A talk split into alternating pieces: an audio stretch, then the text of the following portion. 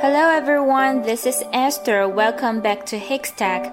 大家好，我是 Esther 老师，欢迎大家来到海学科技。近日，浙江温州一个收费站的出口发生了惊险的一幕：一辆大货车撞向闸口栏杆，收费员看到车内的驾驶员后，立马冲了出来。原来呀，这个司机因为低血糖突发晕厥，还好收费员汪选豪及时的伸出援手，才避免了不好的事情的发生。大家知道伸出援手用英语该怎么说吗？援助之手我们可以说 a helping hand，a helping hand。一只帮助的手，意思就是援助之手了。Luckily, they gave the driver a helping hand. Luckily, they gave the driver a helping hand. 幸亏他们向这个司机伸出了援助之手。It can't be helped. It can't be helped. 无法避免，没有办法。它不是不能被帮助的意思哈，而是没办法做什么来避免坏的局面。He has to be hospitalized. It can be helped. He has to be hospitalized. It can be helped. 他得住院，这是没办法的事情。Help oneself to something. Help oneself to something help oneself，它常用的意思是自辩，但是呢，它还有另外一层含义，表示偷窃。偷了什么东西，就可以说 help oneself to something. The master asked him to help himself to some cake, but he helped himself to money. The master asked him to help himself to some cake but he helped him to money. 主人让他自便吃点蛋糕，但是呢，他偷了钱。这个 help oneself 在这个句子当中哈，一语双关。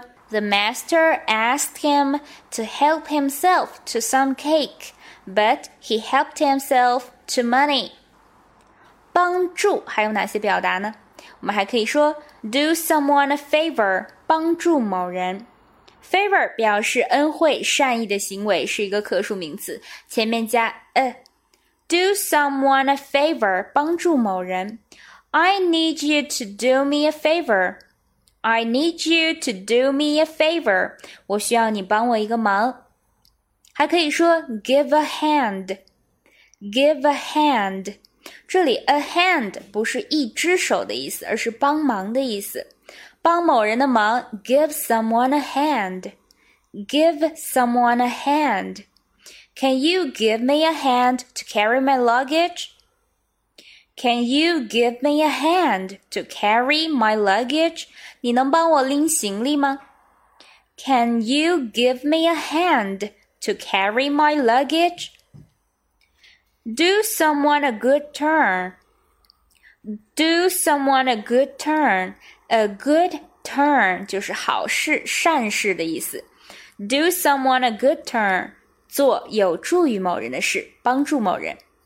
He is willing to do a good turn for anyone if he can. He is willing to do a good turn for anyone if he can. 只要可以，他愿意帮任何人的忙。He is willing to do a good turn for anyone if he can, come to one's aid. Come to one's aid 也可以表示帮助某人。aid 是一个不可数名词，表示帮助。Come to one's aid 相当于 help someone. I got lost, but a nice lady came to my aid. I got lost, but a nice lady came to my aid. 我迷路了，但是一位善良的女士帮了我。 那么举手之劳用英语该怎么说呢？Lift a finger. Lift a finger. Lift 是动词抬起来的意思。Finger 手指。Lift a finger 抬起一根手指就能办到，意思就是举手之劳了。Sometimes people just lift a finger and that's enough. Sometimes people just lift a finger and that's enough. 有时候呢，人们只要举手之劳就足够了。No sweat, No sweat 也可以表示举手之劳，sweat 是汗的意思。No sweat，一滴汗都没有出，那就是小事一桩，举手之劳。Thanks for giving me a hand. No sweat. Thanks for giving me a hand. No sweat. 谢谢你帮我， 举手之劳。再看一些求助的时候可以用到的口语表达。你能帮我做什么吗？Could you help me out with? Could you help me out with? 你介意帮我吗？Would you mind helping with? Would you mind helping with? 我需要你的帮助。I could use your hand. I could use your hand. 你能帮我一个忙吗？Could you do me a favor?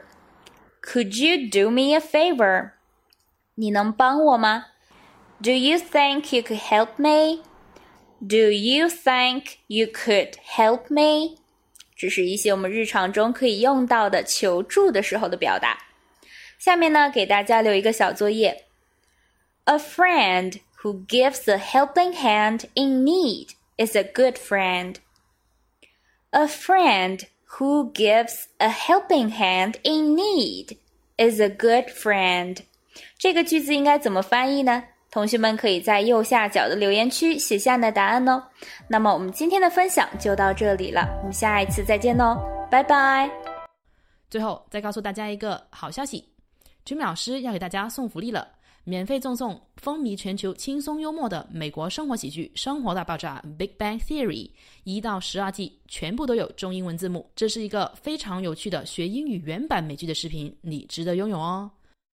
欢迎添加微信号 o h k 零零八 o h k 零零八，即可免费获得，一共两千九百九十九份，先到先得，送完即止哦。All right, this is Teacher Kathy. I'm waiting for you in his text English. 我们下期节目不见不散。